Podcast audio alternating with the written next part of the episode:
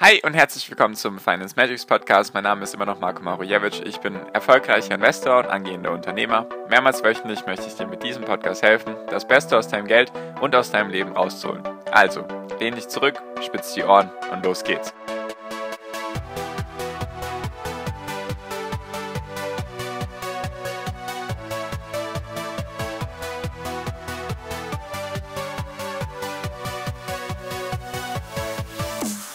Bitcoin hat ein neues Allzeithoch erreicht und Ether ist auch fast dran. Und warum Krypto so spannend ist, rein psychologisch gesehen. Darum geht es in der heutigen Podcast-Folge. Hi und herzlich willkommen zum Finance Magics Podcast. Wir sind heute bei Folge 350 und ich möchte heute mit dir über Kryptowährungen reden. Also vor allem über Kryptos an sich, Bitcoin, Ether und so weiter. Warum das alles so interessant ist, rein psychologisch gesehen. Also was die Gründe sind eigentlich, dass das alles gerade stark steigt, beziehungsweise was man daraus einfach lernen kann. Genau, also wie ich schon im Intro gesagt, äh, gesagt habe, Bitcoin ein neues Allzeithoch, hat es jetzt eben geknackt, äh, seit ein paar Monaten wieder ein neues Allzeithoch und jetzt gehen eben viele davon aus, dass es eine Jahresendrallye geben wird, also Bitcoin sechsstellig, Ether fünfstellig, das sind so die Sachen, die man eigentlich wahrnimmt. Und ich wollte eigentlich gar nicht heute oder viel über die Technologie oder Kryptowährungen an sich reden, sondern eher um die Psychologie dahinter, warum das so interessant ist, was man daraus lernen kann. Weil es sich immer wieder wiederholt, in jeglicher Form bei den Investments, dass einfach die Psychologie dahinter interessant ist. Deswegen, falls dich sowas interessiert, einfach gerne schon mal den Podcast abonnieren, damit du einfach sowas in Zukunft nicht mehr verpasst. Genau, und zwar, was meine ich jetzt mit reiner Psychologie? Das Ding ist, die Geschichte hinter Bitcoin und Ether ist eigentlich das, was den Kurs so stark treibt oder beziehungsweise warum viele daran glauben. Weil es ist eine richtige Glaubenssache und das möchte ich mal kurz ein bisschen erläutern, wie ich das meine. Also letztendlich ist, geht es um die Geschichte dahinter. Bitcoin wurde erfunden, man weiß es gar nicht von wem, man kennt zwar nur den Namen, aber man weiß nicht, ob es eine Einzelperson ist oder eben doch eine Gruppe oder wer auch immer dahinter steckt. Man weiß es einfach nicht, deswegen hat es so ein bisschen was Mysteriöses und dann halt auch einfach die Geschichte dahinter. Warum wurde Bitcoin gegründet? Einfach wegen der Dezentralität dahinter. Also es ist keine, keine Politik dahinter, keine Regierung, kein Staat, kein Unternehmen. Es ist einfach ein Ding für den kleinen Mann sozusagen, für die kleine Frau. Und das ist die Geschichte, die eigentlich Bitcoin und Kryptos so allgemein groß gemacht hat. Weil der kleine Mann fühlt sich sozusagen stark, die kleine Frau fühlt sich auf einmal stark dadurch. Sie hat sozusagen die Macht über ihr Geld, über ihre Finanzen, Vermögen und so weiter. Sie hat es sozusagen selbst in der Hand, diese Person. Und das ist so das, was es eigentlich treibt, das Ganze. Weil am Anfang war es natürlich so, da kannten weniger Bitcoin logischerweise, das war was ganz Neues. Und bei jeder neuen Sache gibt es immer Leute, die daran glauben. Das ist normal. Bei jeder neuen Sache, jeder neuen Erfindung gibt es Leute, die daran glauben. So, das Ding ist aber, wenn man die Geschichte nicht gut erzählt bekommt, dann gehen diese Sachen einfach wieder verloren. Gibt es ganz viele Beispiele von Sachen, die wir wahrscheinlich nie gehört haben, die am Anfang genauso spannend klangen, wahrscheinlich wie Bitcoin oder andere Unternehmen, auch jetzt in Bezug auf Aktien und so weiter. Oder neue Geschäftsideen. Sowas eben.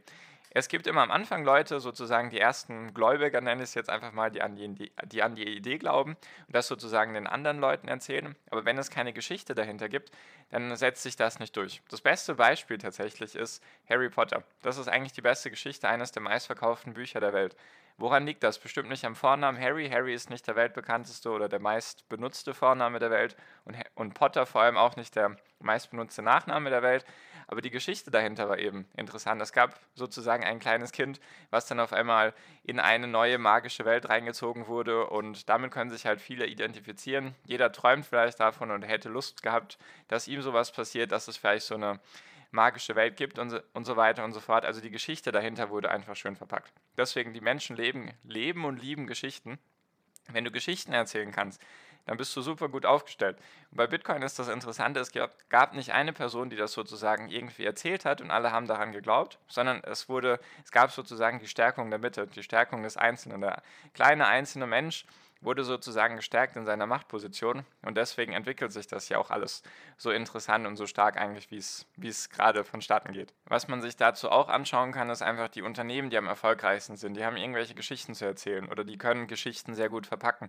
Apple oder sowas, Google, ich weiß nicht, einfach, wenn man sich die großen Unternehmen anschaut, die die Welt irgendwie nachhaltig verändern oder auch Nike und so weiter. Nike ist eigentlich so ein gutes Beispiel oder Nike, können sich auch die Leute darüber streiten, wie man es jetzt ausspricht, ist jetzt auch gar nicht der Punkt, sondern einfach, wenn du dir eine Werbung von Nike anschaust, dann geht es nie um den Schuh direkt oder um die Sportklamotten, sondern um die Bewegung dahinter, um wie man seine Ziele erreicht und so weiter und so fort. Schau dir einfach mal die Werbung an.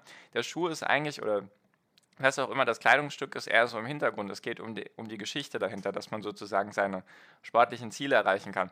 Und so machen das sehr, sehr viele große, erfolgreiche Unternehmen. Sie verpacken das in Geschichten. Es geht nie um das Produkt dahinter, sondern um die Marke oder um die Verbindung eben, die die Leute damit haben. Und dasselbe jetzt auch bei Bitcoin. Es ist wieder ein sehr polarisierendes Thema, wie wahrscheinlich mit Apple oder Tesla oder Nike oder Starbucks oder welchen Unternehmen man da jetzt auch immer reintun möchte. Ferrari, Lamborghini irgendwelche Verbindungen oder irgendwelche Gefühle hast du jetzt wahrscheinlich einfach bekommen, weil ich diese Unternehmen genannt habe. Irgendwas verbindest du damit. Manche kannst du nicht leiden, manche kannst du vielleicht mal leiden, manche Produkte hast du, manche nicht, manche Produkte würdest du dir nie kaufen. Und das ist eben das, was ich meine. Es gibt eine direkte Verbindung damit. Wenn ich dir jetzt irgendwelche anderen Unternehmen nenne, wie was weiß ich, Exxon oder Procter Gamble oder was auch immer, irgendwelche was gibt es da noch? Ich weiß es gerade gar nicht. Mir fällt gerade nichts Passenderes ein. Auf jeden Fall gibt es Unternehmen und Marken und Namen, mit denen man gar nichts verbindet. Und dann gibt es eben die andere Seite vom Spektrum. Damit verbindet man eben was. Und das ist dasselbe halt mit Bitcoin. Weil eigentlich gibt es auch nur Leute, die es befürworten oder die dagegen sind oder so ein paar, die versuchen irgendwie so das Beste daraus zu machen, indem sie jetzt den steigenden Kurs ausnutzen und so weiter. Und jedoch gibt es halt einfach wieder die Bullen und die Bären, die, die dafür sind, die, die dagegen sind. Und dann gibt es wieder so eine Diskrepanz und dann gibt es große, große Gespräche und Diskussionen darüber. Und das ist eigentlich das, was, oder ich sehe das so rein psychologisch gesehen, ist es einfach die Massenpsychologie dahinter. Es ist die Geschichte, die das antreibt, weil letztendlich ist es der Glaube daran, der Glaube daran, dass sich Bitcoin durchsetzen wird, beziehungsweise dass es einfach mehr wert wird. Weil Angebot und Nachfrage. Würden die Leute daran nicht glauben oder würden sie jetzt auch nicht Bitcoin und Ether und wie sie alle heißen, die ganzen Kryptowährungen, würden sie nicht daran glauben oder sich das durchsetzen in deren Köpfen, dann würden sie es auch nicht kaufen. Das ist auch dasselbe mit den Aktien. Die Leute kaufen einfach die Unternehmen hauptsächlich natürlich, von denen sie sich irgendwas erhoffen. Natürlich können es auch so Beispiele sein wie dieses Unternehmen zahlt Dividende, deswegen kaufe ich das. Jedoch sehr, sehr viele haben meistens irgendwie eine emotionale Verbindung mit den Unternehmen, die sie haben, weil sie die Produkte kennen, weil sie das Unternehmen kennen, weil sie damit irgendwie Verbindungen haben. Es gibt auch für mich Unternehmen, die ich einfach mag, in Anführungszeichen, obwohl das natürlich nicht gut ist. Man sollte rein objektiv an die Unternehmen rangehen. Aber dieses Emotionale muss man auch immer versuchen, komplett wegzukriegen, was jedoch leichter gesagt ist als getan.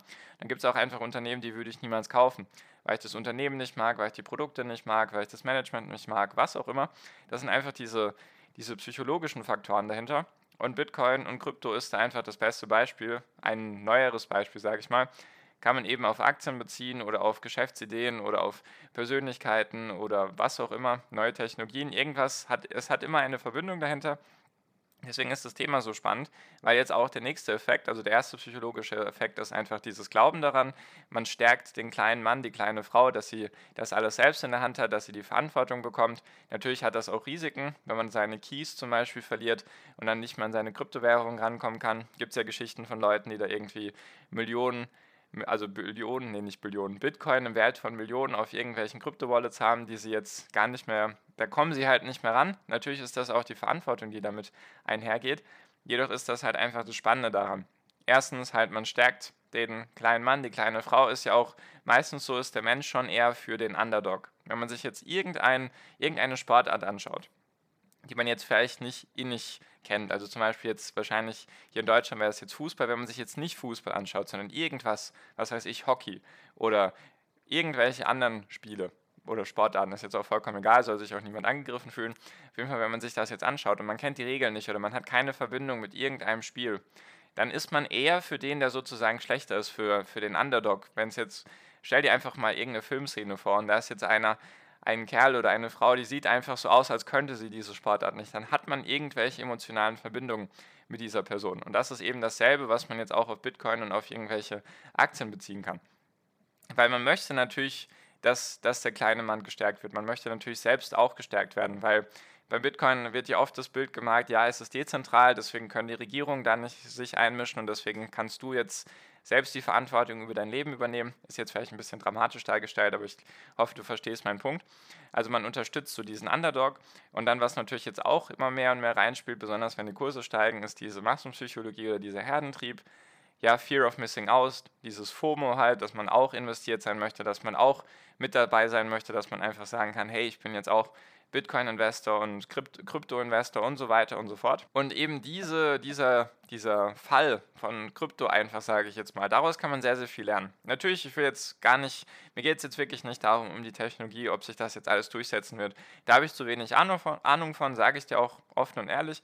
Nur ich fand die, finde den Fall gerade sehr interessant, weil daraus kann man eben sehr, sehr viel lernen. Zum Beispiel, wenn man mal ein Unternehmen hat und es macht einfach langweilige Produkte dann hast du, wirst du da wahrscheinlich einfach nicht diesen Enthusiasmus hinkriegen oder steigende Aktienkurse oder allgemein steigende Kurse. Du brauchst immer irgendwelche Geschichten dahinter, immer irgendwas, was den Menschen einleuchtet, was das Leben erleichtert, was man auch gerne seinen Freunden erzählt, weil wie viele Menschen kennst du? Einfach mal jetzt auch hier in meinem Podcast alle, an alle Zuhörer. Wie oft hast du selbst oder wie oft hast du andere Menschen gehört, die voller Enthusiasmus vom MSCI World reden? Wie viele? Also wie wie, wie geht das? Also kennst du jemanden, der das super hinkriegt? Weil meistens ist es so, jetzt zum Beispiel bei den ETFs, ja, man macht es halt. Man hat halt gehört, okay, MSCI World macht 7% pro Jahr, ist gut, ist besser als so ein Sparbuch. Oder wie viele reden enthusiastisch von einem Sparbuch oder Bausparvertrag? Deswegen, das sind einfach so die Unterscheidungen, die es gibt zwischen diesem rationalen und diesem emotionalen. Man sagt natürlich immer, man soll seine Emotionen kontrollieren und sich nie von seinen Emotionen leiten lassen. Aber letztendlich sind es die Geschichten und die Emotionen, die eben die Kurse steigen lassen. Tatsächlich. Einfach weil sich Leute Sachen ausmalen. Es gibt auch schon Leute, die davon reden, ja, Bitcoin natürlich to the moon und dann halt siebenstellig, eine Million Euro pro Bitcoin oder eine Million Dollar pro Bitcoin, weil das und das passieren wird, wenn jeder Staat auf dieser Welt oder jedes Unternehmen ein paar Bitcoins kauft und so weiter und so fort. Also das ist halt dieses Emotionale. Das kann man rein rational tatsächlich nicht an irgendwelchen Zahlen aktuell großartig messen, sondern das ist einfach die Hoffnung, dieses Glauben daran, das Überzeugtsein davon und da kann man eben sehr, sehr viel daraus lernen. Also die Quintessenz beziehungsweise das, was man daraus lernen kann, ist einfach, am Anfang einer Idee gibt es immer die ersten Gläubiger, die, die daran glauben, sage ich mal. Jedoch muss es eine gewisse Masse erreichen sehr, sehr viele Projekte und Produkte und so weiter und Firmen scheitern einfach, dass sie eine Masse erreichen. Jedoch, wenn dann mal eine Masse erreicht wird und dann wirklich das Wellen schlägt und das interessant ist, dann gibt es eben den nächsten Effekt, das ist dann eben der Herdentrieb, diese Massenpsychologie, man möchte dabei sein, man möchte diese Chance nicht verpassen, weil einfach jeder nur positiv eigentlich von Bitcoin redet. Wenn man irgendjemanden fragt, der investiert ist, gibt es eigentlich wenige, die sagen, ja, sieht, sieht ganz nett aus, ich werde damit meine 7% machen, sondern es geht vielen eher um hunderte Prozent, manche reden sogar von tausenden Prozent, die man damit machen kann, besonders wenn man jetzt vielleicht noch vor ein paar Monaten eingestiegen ist und so weiter und so fort. Deswegen finde ich, kann man aus dem Fall gerade sehr, sehr viel lernen, einfach vielleicht für die nächste Kryptowährung, für die nächsten Aktien, für das nächste Geschäftsmodell was auch immer, kann alles Mögliche sein. Wenn du irgendwo eine Startup-Idee hast, frag dich einfach, was löst das in Menschen aus? Kannst du eine Geschichte gut verpacken oder wurdest du von der Geschichte sozusagen gecatcht, die dir das Unternehmen erzählt und deswegen möchtest du involviert sein oder investiert sein? Das sind einfach so die Sachen, die sich immer durchsetzen und das Emotionale leitet halt den Menschen. Der Mensch ist halt kein rationales Wesen, sondern lässt sich halt durch Emotionen walten oder lenken. Deswegen das einfach sehr gerne im Kopf behalten wollte ich einfach mal mit so, so mit dir teilen, warum ich das ganze Thema Kryptowährung sehr, sehr spannend finde, einfach auch vom rein psychologischen. Genau, deswegen, wenn du dich da mit anderen austauschen magst oder mich fragen möchtest, in welche Unternehmen ich investiert bin wegen diesen Effekten, dann lass es mich sehr gerne wissen. Der erste Link in der Podcast-Beschreibung ist eben der Link zu mir. Da kannst du mir ein WhatsApp schreiben. Kann ich dich auch sehr gerne in meine WhatsApp-Gruppe hinzufügen. Und genau, das war's für diese Folge. Ich hoffe, das war spannend für dich oder interessant für dich, war mal was anderes. Kam mir spontan der Gedanke vorhin, habe ich gedacht, mache ich mal eine Folge dazu. Genau, deswegen danke dir für deine Aufmerksamkeit bisher. Ich wünsche dir jetzt wie immer noch am Ende einen wunderschönen Tag, eine wunderschöne Restwoche. Genieß dein Leben und mach dein Ding. Bleib gesund und pass auf dich auf und viel finanziellen Erfolg dir. Dein Marco, ciao, mach's gut.